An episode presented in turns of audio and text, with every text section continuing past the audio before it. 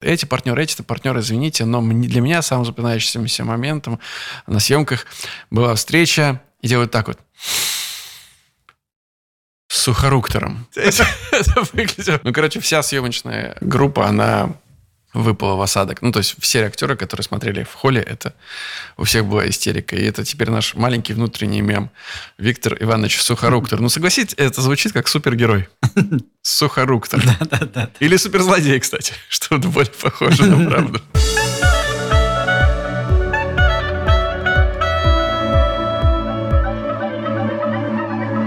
Привет и добро пожаловать в авторскую комнату. Это подкаст от сценаристов для сценаристов, а так любимым всеми нами сценарном мастерстве. Меня зовут Александр Белов. Меня Александр Вялых. Сегодня мы немножко обсудим новости, наверное, главную ключевую из них, а именно то, что волнует любого русского сценариста, забастовка американских сценаристов. Юху! Конечно же, поотвечаем чуть-чуть на ваши вопросы, ну и просто, Сань, обсудим, как прошла твоя неделя. Начались майские, я старался максимально отдохнуть. Лежал изо всех сил. Просто я два дня лежал дома и пересмотрел э, сезон Рики Морти. Очень хорошее времяпрепровождение. У меня подобного не получилось. Хотя в последние пару дней я умудрился вырваться на отдых. Но, как мы и обещал в предыдущем подкасте, мы со съемочной группой Наше братство крыши, собственно, Егор Губарев, Егор Абрамов, Федя Рощин, Валя Ляпина, плюс присоединившиеся к нам Саша Хромова в новом сезоне, актриса и мои горячо любимые Никита Павленко и Артур Бесчастный. Мы все вместе устроили прям мини-тур по городам России. Вы ездили на автобусе, пили между городами, затягивали фанаток поездки. Ну, реально мне сегодня рассказали ребята, что если следить за нашим путешествием в сторис, то это выглядело как э, рок-н-ролльный тур. Смешно, что еще Никита Павленко в Питере купил книгу про Кита Ричардса, и мы с ним очень долго... Я просто читал ее перед этим, и мы с ним обсуждали. И, да, у нас проходили те же самые параллели. Путешествие у нас вообще началось на самолете. Там был отдельный рейс МДЖ, где всем летящим этим рейсом вручали сначала журнал, у Seriously вышел такой специальный журнал Seriously Cool, который был стилизован под старый журнал Cool из 90-х. С интервью, с постерами на центральных страницах, с письмами читателей и так далее. Очень клевая вещь. Вот. Ну и в самом полете. Полет из Москвы в Питер, ты знаешь, выглядит как э, мы набираем высоту, мы начинаем снижение. Вот. В середине пути под музыку It's My Life прошлись девушки. И подарили всем такие боксы «Мира, дружба, жвачка», там всякие штуки из 90-х были. Это очень, очень прикольно. Но больше всего мне понравилось музыкальное сопровождение, потому что оно звучало очень странно. То есть сначала оно звучало очень тихо, потом оно вдруг резко зазвучало очень громко, так что прям больно было ушам. И звук немножко плавал. И в какой-то момент я понял, почему это происходит. Ведь в самолетах система бортового оповещения... Нет, а она привязана только к одной вещи, к микрофону пилота. А значит, пилот во время Он полета... сидел с микрофоном. С телефоном подносил, и от этого звук плавал. И мне это показалось, это одновременно и очень э, трогательным, и очень опасным. И подруливал чуть-чуть. Да, так, все одной рукой. Так. Ну, собственно, ты был даже на, на премьере в Москве. Как тебе ощущения, кстати? Очень круто было. «Мир, дружба, жвачка» — это сериал той эпохи, скажем так, ушедшей, когда э, сериалы стали киносериалами.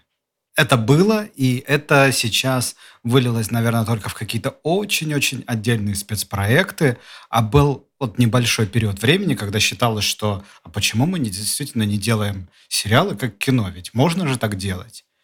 И это офигенно смотрелось на большом экране. Ну, то есть я уверен, что полный метр «Мир, дружбы, жвачки», ну, как бы вполне себе реален и, может быть, смотрибелен гипотетически. Ч-ч-ч, не, раскрыв... не раскрывай секрет. Мне понравилось. Мне очень понравилось. И это особенно классная история, что очень хорошо видно, кто кого позвал. То есть появляются какие-то актеры на экране, и вспышками прямо аплодисменты и крики. Здесь, здесь, здесь. Это друзья этого, это друзья этого. Это прям очень прикольно. Да, слушай, я удивился, с каким радушием реагировала публика.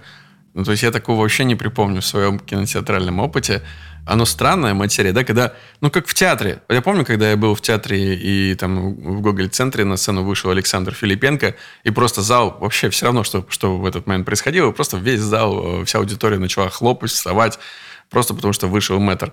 А здесь публика встречала каждого появления нового Юса Юра Борисов. Все. Появилась Варвара Шмыкова впервые. Все «Эй!» В общем, да, это было прям очень круто. И полторы тысячи зрителей. Я немножко прифигел. Я когда приехал и увидел эту очередь... И, мне кажется, не все попали. Это просто огромная очередь была на входе. Да, ну, вытянувшись такая на полкилометра по Арбату, я, я, я правда, я растерялся поначалу. Это вообще, ну, это, это впервые, э, в принципе, в моей жизни такое происходит, такой масштаб. И это какое-то маленькое отдельное счастье. При том, что я снова и снова произносил на этом же подкасте, что главное это получать удовольствие от процесса, а не от таких вот результатов. Но вот здесь я на секундочку буквально заберу свое слово обратно. Это было охренительно. И мы повторили то же самое с ребятами уже в Питере. Там залы были поменьше. Но зато там мы собрали сразу три зала. Но на меньшее количество человек. Параллельно, последовательно. Да, это было очень забавно, потому что нам вот э, предпоказанное слово от создателей нам пришлось произносить дважды. То есть мы сначала сказали его в одном зале на 200 человек, потом пошли такие в линеечку в девятером, в другой зал там сказали, в третий зал уже даже не стали сходить. И я сейчас думаю, что это небольшая ошибка. Там, там 40 человек, но все равно, как будто бы им тоже стоило уделить внимание. Наверное, это наше упущение. И, ну и, наконец, в Великом Новгороде для меня на этом тур пока завершился, потому что я настоял, чтобы это событие свершилось, чтобы из Петербурга мы в мой родной город привезли наш сериал. И это было очень круто, потому что это, ну, и ребятам, а, мне кажется, актерам очень понравилось, по крайней мере. Если они не лукавили, то они почувствовали хм. эту атмосферу семейную. Было очень и очень круто. Там тоже полный зал, 400 мест. Невероятное ощущение. И опять же, им все это близко. Большинство ребят-актеров, у них имена и фамилии ну, не прототипов, но реальных людей. И было очень странно, когда они встретились. Встретились? Да. У Вовки, персонажа Егора Браму, фамилия Лукин. И Женя Лукин, мой хороший друг, он как раз был организатором вот э, всего досуга, приема э, нашей бригады в Великом Новгороде. Егор сначала узнал, что у его персонажа фамилия Лукин на съемках. Потом он познакомился с Женей, а когда ему сказал, какая у Жени настоящая фамилия и почему персонаж носит такую фамилию, у него вот этот мир некоторое время, знаешь, сходился так воедино. Все такое, вау, вау. Но тур продолжается, несмотря на то, что до премьеры осталось всего два дня, а когда вы слушаете этот подкаст, так вообще. Все, сегодня вечером, тогда получается премьера, случится. Я все равно немножко волнуюсь. Хотя и одну серию в Москве, в Питере приняли очень благосклонно, и вторую, поскольку в Новгороде мы показали сразу две, такой эксклюзив, там тоже были прям под большим впечатлением. А, но все равно волнение есть. Но приятное. Что ж, ждем, поздравляю, круто. Спасибо большое, Саша. Я был очень рад, что ты пришел. Мне, мне было это важно, и мне было очень приятно разделить этот э, опыт э, с тобой. Есть вторая вещь. Вернемся которая к обсу... забастовке. Обсуждается, да, чуть меньше, чем новый сезон «Мира, дружбы, жвачки». Это, конечно, то, что случилось для тех, кто слушает нас сегодня в четверг, э, случилось позавчера, во вторник – как говорится в мире сценаристов только и разговоров, что про забастовку гильдии сценаристов Америки.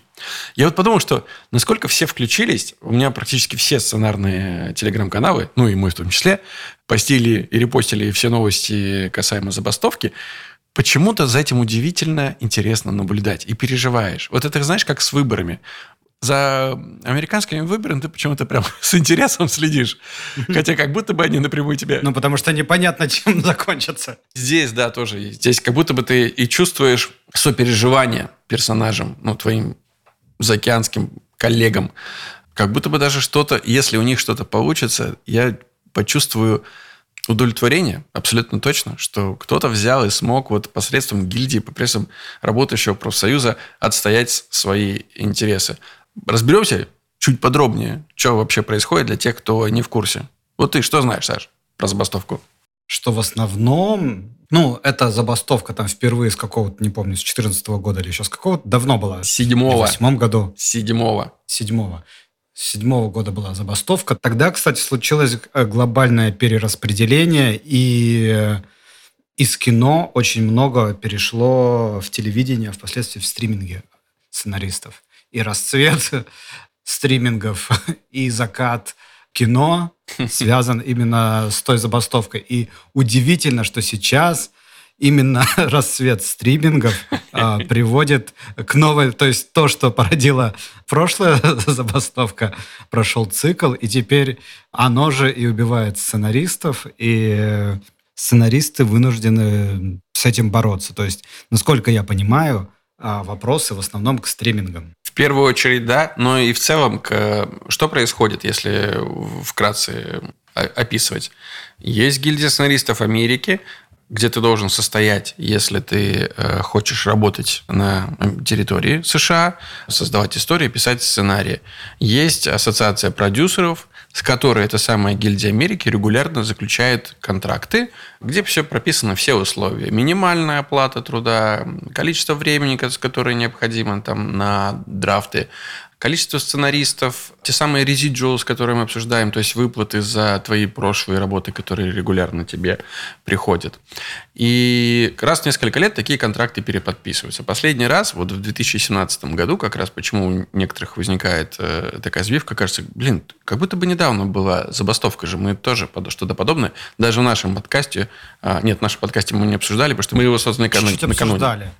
Не-не, а, мы создали в 2019, а забастовка была, не случилась в 2017. То есть были как раз вот планы о том, чтобы начать, но в последний момент сумели передоговориться на новые условия, и забастовка не случилась. А вот в этот раз передоговориться не удалось, потому что WJ, собственно, гильдия сценаристов Америки, опубликовала последние данные, что они требуют для своих участников и что предлагает ассоциация продюсеров.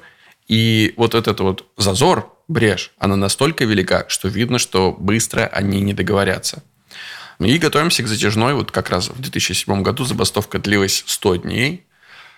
И кончилось это серьезными убытками. По разным подсчетам это где-то 2 миллиарда долларов э, убытков понесла индустрия. Что происходит в первую очередь в таких ситуациях? Э, есть большой материал на Кинопоиске, который э, Кинопоиск совместно с нашей знакомой хорошей подругой Гульзан Тактагул, э, ведущей телеграм-канала своего. Я в краткую выжимку. Первыми пострадают всякие late-night шоу, и ежедневные, и еженедельные шоу, потому что их сценаристы просто перестают работать прямо в этот момент.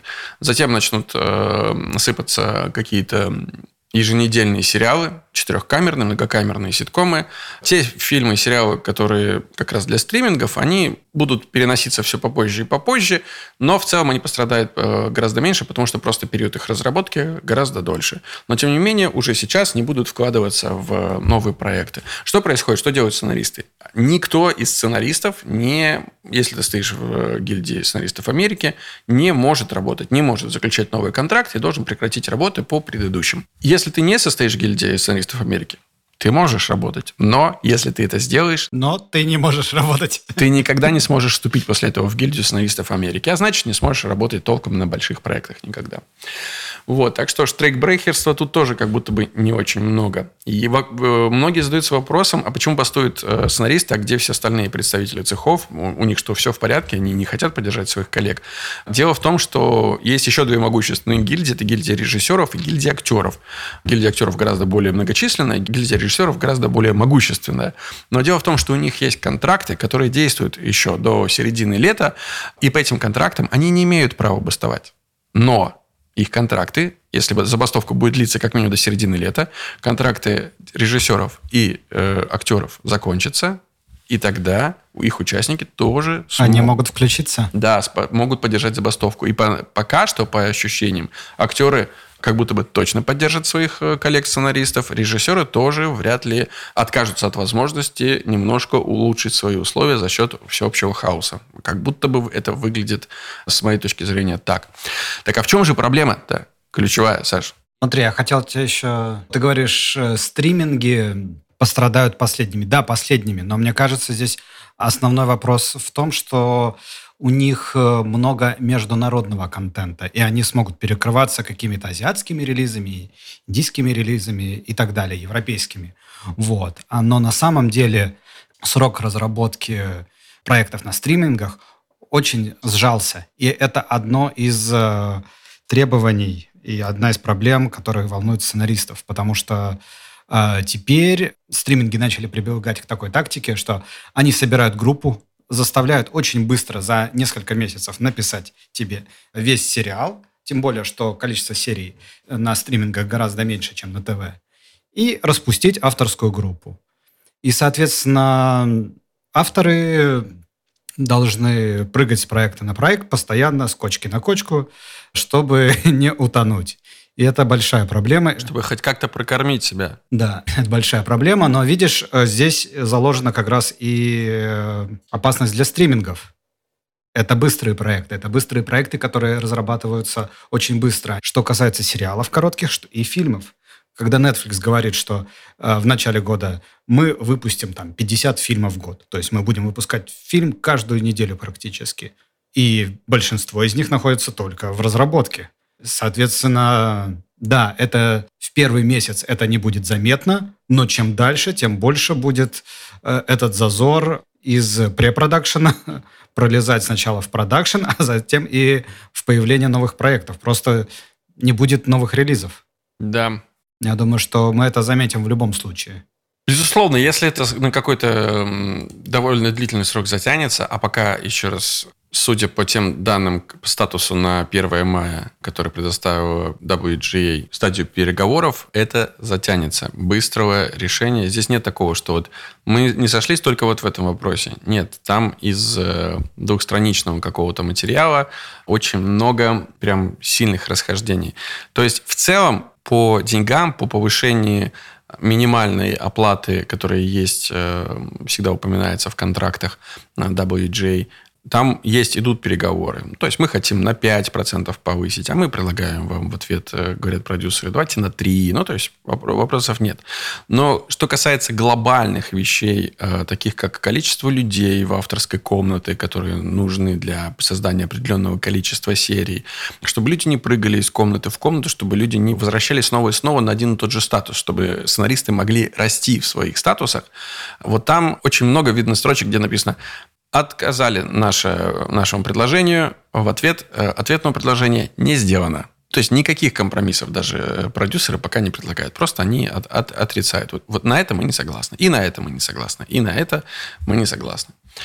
Ну, кстати, вот к вопросу о комнатах, мне кажется, почему-то... То есть, понятно, что там есть много важных вопросов. В принципе, повышение минимальной оплаты труда, индексация элементарная, требование большей прозрачности от стримингов, потому что сейчас при стриминге как раз не выплачивают те самые residuals, да, автору как бы поскольку нет какого-то отдельного показа. Теперь э, WJ требует, чтобы э, выплаты были приотачены. Завести на просмотры. Да, на просмотры. Да. А просмотры никто не хочет раскрывать. С одной вообще, стороны, никто не хочет... Все раз... же бьются за эту штуку. Нет. И ну рекламодатели тоже говорят, Типа, раскройте нам свои просмотры, потому что мы хотим понимать, сколько мы платим за рекламу. За эти просмотры за, бьются все.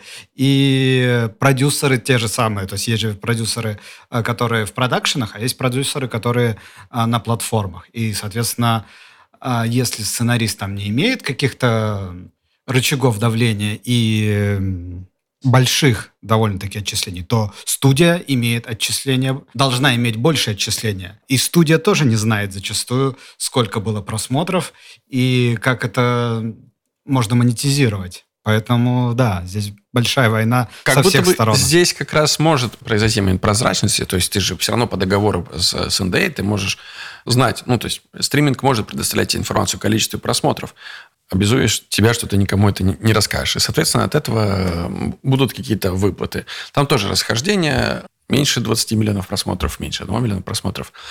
Но ключевые вещи, как мне кажется, интересные, это вот количество сценаристов в комнате и длительность пребывания сценариста в комнате. Ты правильно сказал. Я недавно слушал как раз подкаст еще до э, всей этой забастовки наших коллег из... Э, Заокеанских скрип... коллег. Заокеанских коллег из Scriptnotes, да.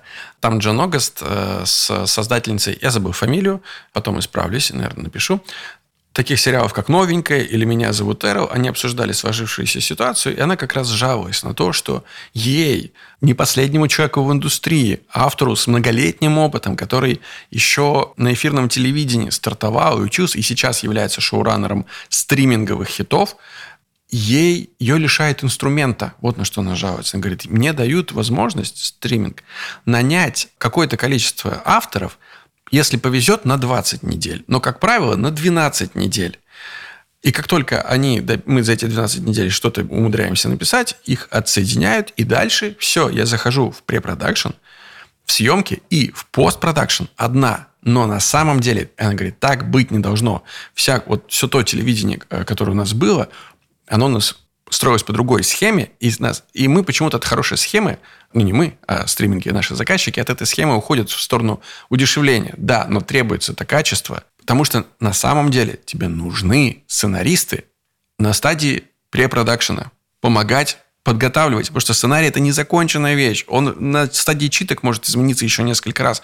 Исключительно в лучшую сторону. Ну, должно быть, чтобы он улучшился на этой стадии. Затем на съемках есть классно, если у тебя есть несколько сценаристов на площадке. Хотя бы один. Ну вот, она, кстати, приводит в этот момент пример интервью с э, создателями «Наследников». Казалось бы, самый успешный, наверное, и самый обласканный критиками сериал последних лет – и там как раз у создателя наследников спрашивают, гениальные реплики, гениальные диалоги. Как вам удается вот у всех персонажей этих? И они говорят, потому что у нас каждый съемочный день как минимум два сценариста есть на площадке. Эти реплики не были гениальными в момент написания. И не были такими хорошими. Они стали такими в процессе. Вместе с актерами, вместе с режиссером. Когда мы проходим их, мы понимаем, что работает, что не работает, и стараемся это улучшить. И еще один важный момент – на посте тебе тоже на самом деле нужен авторский мозг. Хорошо, когда вот ты шоураннер, и у тебя как бы есть этот навык, но если вас будет чуть больше, увеличится скорость, и качество будет чуть лучше. Мы же хотим добиться максимального качества от истории, да, мы же не хотим побыстрее сделать. Нет, есть и такие продакшны, мы знаем, да, за мешок риса быстренько написать. Э, мы не можем вносить правки, потому что у нас через два дня мотор но если мы двигаемся все равно к какому-то качеству, то, блин, сценарист – это важный участник всего процесса, а не только стадии разработки начальной. И здесь как будто бы мы сейчас, ну, по крайней мере, я вот мне трудно говорить за остальные продакшены, но мне, мне кажется, что мы в России, в, в многих продакшенах такая же ситуация, как в нашем. Мы как будто бы еще не добежали до вот этой точки, в которой все начало скатываться в минус. Мне кажется, у тебя искажение. Полное видение. Блин, а, черт. Опять я в заповеднике каком-то живу, да? Всей индустрии. Ну, просто вот... Да, да, да. Есть несколько заповедников. Да, да, и поэтому это работает. Потому что большие компании, компании, которые выпускают... Кстати, вот это настолько как бы очевидно, что так как у нас нет единых правил, э, можно посмотреть. Есть несколько компаний, там 1, 2, 3, Good Story, Comedy, где сценарист сопровождает э, весь э, проект от начала и до сдачи мастера на канал, условно говоря, или на площадку. И эти компании выдают лучше качество, не всегда. Опять же, мы здесь должны говорить, что нету, наверное, единого какого-то, но в среднем, да, вот так угу. можно сказать, в среднем э, уровень компании, где автор присутствует на всех этапах, лучше. Мне кажется, что да. Это очевидно. И тут самое, не знаю, нюансов э, американской индустрии в процентах, но ведь в России это 5-7% сценарий занимает от общей стоимости серии. И, соответственно, увеличение 7% там, до 10%, то есть 3% в общей стоимости серии увеличивает тебе качество – на порядок. Почему биться здесь? Понятно, что принцип экономии подразумевает экономии, маленькую экономию на каждом участке. Но мне кажется, что сценарист – это прям вообще не то место. Я полностью с тобой согласен. Нельзя, Сань, на нас э, экономить. Ну, возвращаясь к э, забастовке WGA, мне кажется, мы только в самом начале интересного события, которое точно изменит и киноиндустрию США, и как бы мы не хотели, или кто-то не хотел бы думать, что мы какие-то обособленные, нас это тоже коснется.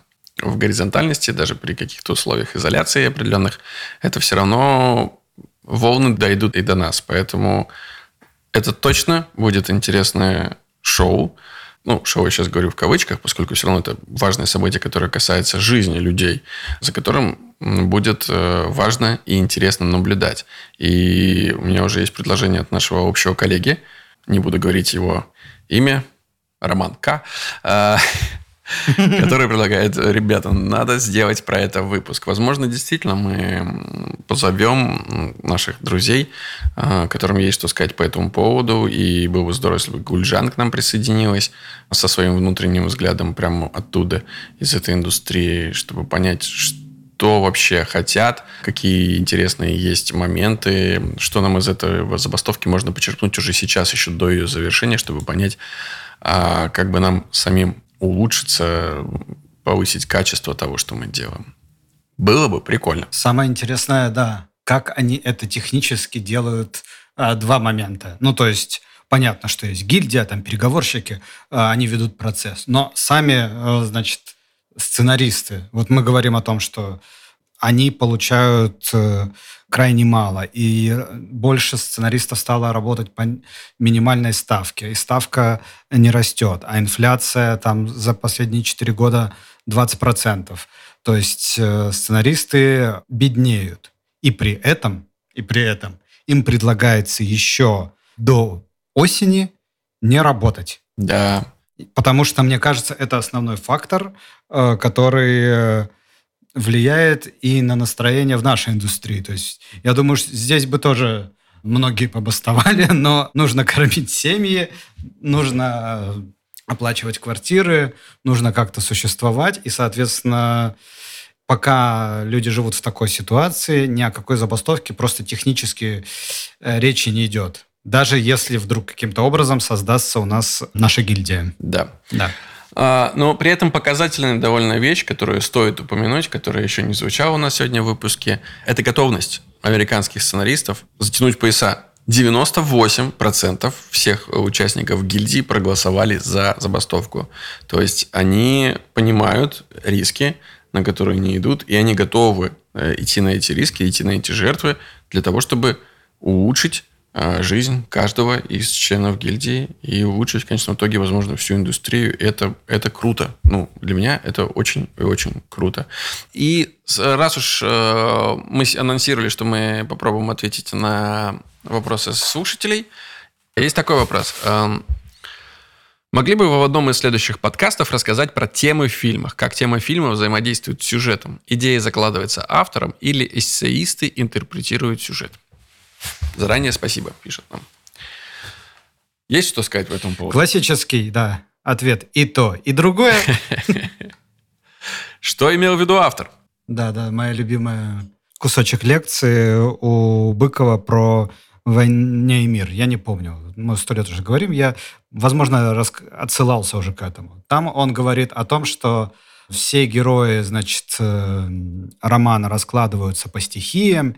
Есть огонь, воздух, там, и вот он все это раскладывает, раскладывает, раскладывает в течение часа. А потом сам себе задает вопрос. Да, Толстой гений, но неужели он вот так это все задумал, чтобы оно вот так все разложилось? Это же просто невероятно. А потом сам себе отвечает, что «а это не важно». Он написал и отдал, а мы вот так интерпретируем. Его дело было гениально написать. Понимал он это, не понимал он это, это не важно. Интерпретаторы интерпретируют. Это две абсолютно разные задачи. Согласен. Точно, вот наш знакомый, наш предыдущий гость Александр Шибанов, как раз э, мне нравится очень название роликов на YouTube-канале, о чем на самом деле тот или иной фильм. Или мы все понимали э, тот или иной фильм неправильно. Вот как. Ну, довольно амбициозно звучащая штука. И я с, таки, с такой позицией не согласен. Не бывает правильного или неправильного понимания. Возможно, там Алексей Балабанов закладывал в брата совсем не то, что большая часть наших соотечественников из него считала. Но она считала, она туда это вложила, значит, там это было. Что поделать? Э, хочешь, не хочешь, э, зритель тоже соавтор, он тоже в этом участвует. Поэтому, если вы видите что-то в этом фильме, чего автор не закладывал, значит, вы туда вложили толику себя. Но, возвращаясь к первому вопросу, как тема фильма взаимодействует с сюжетом, все зависит от того, как вы создаете. Тема фильма – это скорее вот как раз про вопрос, про смысл, про что у вас все ваше повествование. Вот как раз Крейг Мейзен в своем уже ставшем знаменитом эссе или лекция, лекция, наверное, все-таки мастер-классе по поводу того, как писать фильмы, как раз говорит про вот э, центральный драматический аргумент или убеждение, или как хотите переведите, по-английски это аргумент. Есть некий тезис, который есть у героя в начале. И есть антитезис, с которым этому герою предстоит столкнуться. И между ними, выбирая, сталкивая, ты либо принимаешь новую антитезисную позицию, либо остаешься старой, либо рождаешь на их э, стыке какой-то новый синтез. Вот как раз вот эти тезис и антитезис, это и будет темой вашего фильма. Потому что если у вас их нет, скорее всего, все ваше повествование как раз распадется на сюжет, на последовательность событий, может быть, интересную, может быть, не очень, но никак не связанную. А поскольку наш мозг так устроен, что он за органикой истории следит, как будто бы все это на самом деле имеет большой смысл, если этого смысла там не будет, мы уйдем из кинотеатра или выключим телевизор неудовлетворенными. Поэтому, да, тема в фильме, она точно есть. Но, опять же, закладывать ее туда если ты пишешь... Смотри, из... да, давай. в любом случае лучше, наверное, изначально думать, что ты хочешь сказать, но после того, как ты прошел часть пути, и у тебя образовалась часть сюжета, перепроверить себя. И тут э, как бы ты встанешь перед выбором. Либо ты найдешь какой-то новый смысл и поймешь, а, а смотрите, я шел туда, но это, допустим, это была первая моя мысль, достаточно прямолинейная. Но смотрите, куда я уже пришел. Найти новый смысл и дальше уже отстраивать сюжет от него. Мне кажется, то есть вот такая последовательная работа, она гораздо более продуктивная, чем э, заранее заложить смысл и идти туда. Просто тогда будет загадка как бы не очень интересная, где автор последовательно пытается вам доказать Теорию. то, что сам решил вначале. Да, будет э, скучно и неинтересно. Полностью с тобой согласен, Саш. Потому что вот мы буквально, и точно такое же упражнение, мы перед э, туром проделали с э, моей комнатой. Мы написали серию, исходя из какой-то идеи, из какой-то тезиса. Она у нас получилась, но была какая-то неказистенькая, что-то там до конца не работало. Мы прошлись еще раз по всему сюжету, который мы написали, исходя из первоначальной идеи, нашли какое-то центральное, радующее нас событие, поняли, а, оказывается, ведь на самом деле – Судя по тому, что мы тут написали, эта история не про то-то, то-то, а это история, например, про бессилие сильного человека. То, что даже у самого сильного человека есть вещи, которые, казалось бы, такие элементарные, перед которыми он просто пасует, потому что у него нет инструментария с ними справляться. Мы такие, а, вот про что может быть наша история. Давайте-ка мы посмотрим, что нам нужно изменить, чтобы теперь вот эта история сработала на максимум. Переписали серию, серия получилась отличная, нам ее тут же э, заапрувили, сидим довольны. Я, получается, тоже на самом деле, я мыслю, когда там о серии, я пытаюсь придумать какой-то центральный аттракцион, кульминацию серии, визуально. Потом пытаюсь понять, а что это значит? Какой э, вывод можно из этого сделать? Э, что герой пережил? И если смысл у этого аттракциона появляется, то дальше уже не так сложно э, пройтись сначала, зарядить все ружья, которые должны выстрелить, и просто дойти до вот этого центрального момента. Но там смысл уже будет. Это гораздо, получается, эффективнее, чем с самого начала ставить какой-то вопрос. Да. А если потом, потом, когда вся эта история выйдет и заиграет, и прокатится по, успешно по экранам, и какие-то другие эссеисты скажут, нет, на самом деле эта история про... Дайте им такую возможность. Они тоже авторы. Пускай вы этого не закладывали, да. но они это там увидели. Значит, у вас там это уже тоже было. Финалем? Да, пожалуй, один вопрос, один выпуск. Может быть, нам попробовать а, отвечать... Вернуться к регулярным. Да, да, да. На, мы можем вернуться. На мы можем, один вопрос. Э, какое-то время назад у нас был этот план сделать регулярную рубрику с э, ответами на вопросы в конце выпуска. Так что давай попробуем, почему бы нет, это сделать. Но раз один вопрос прозвучал, ответ на него тоже был озвучен, значит, пора. Подписывайтесь на наш подкаст на всех подкаст-площадках страны. Комментируйте, оценивайте, делитесь этим выпуском в своих или чужих соцсетях. Но самое главное, возвращайтесь ровно через неделю за новым выпуском авторской комнаты. А пока А пока бегом смотреть «Мир, дружба, жвачка». Да, пока. И пока. I don't see her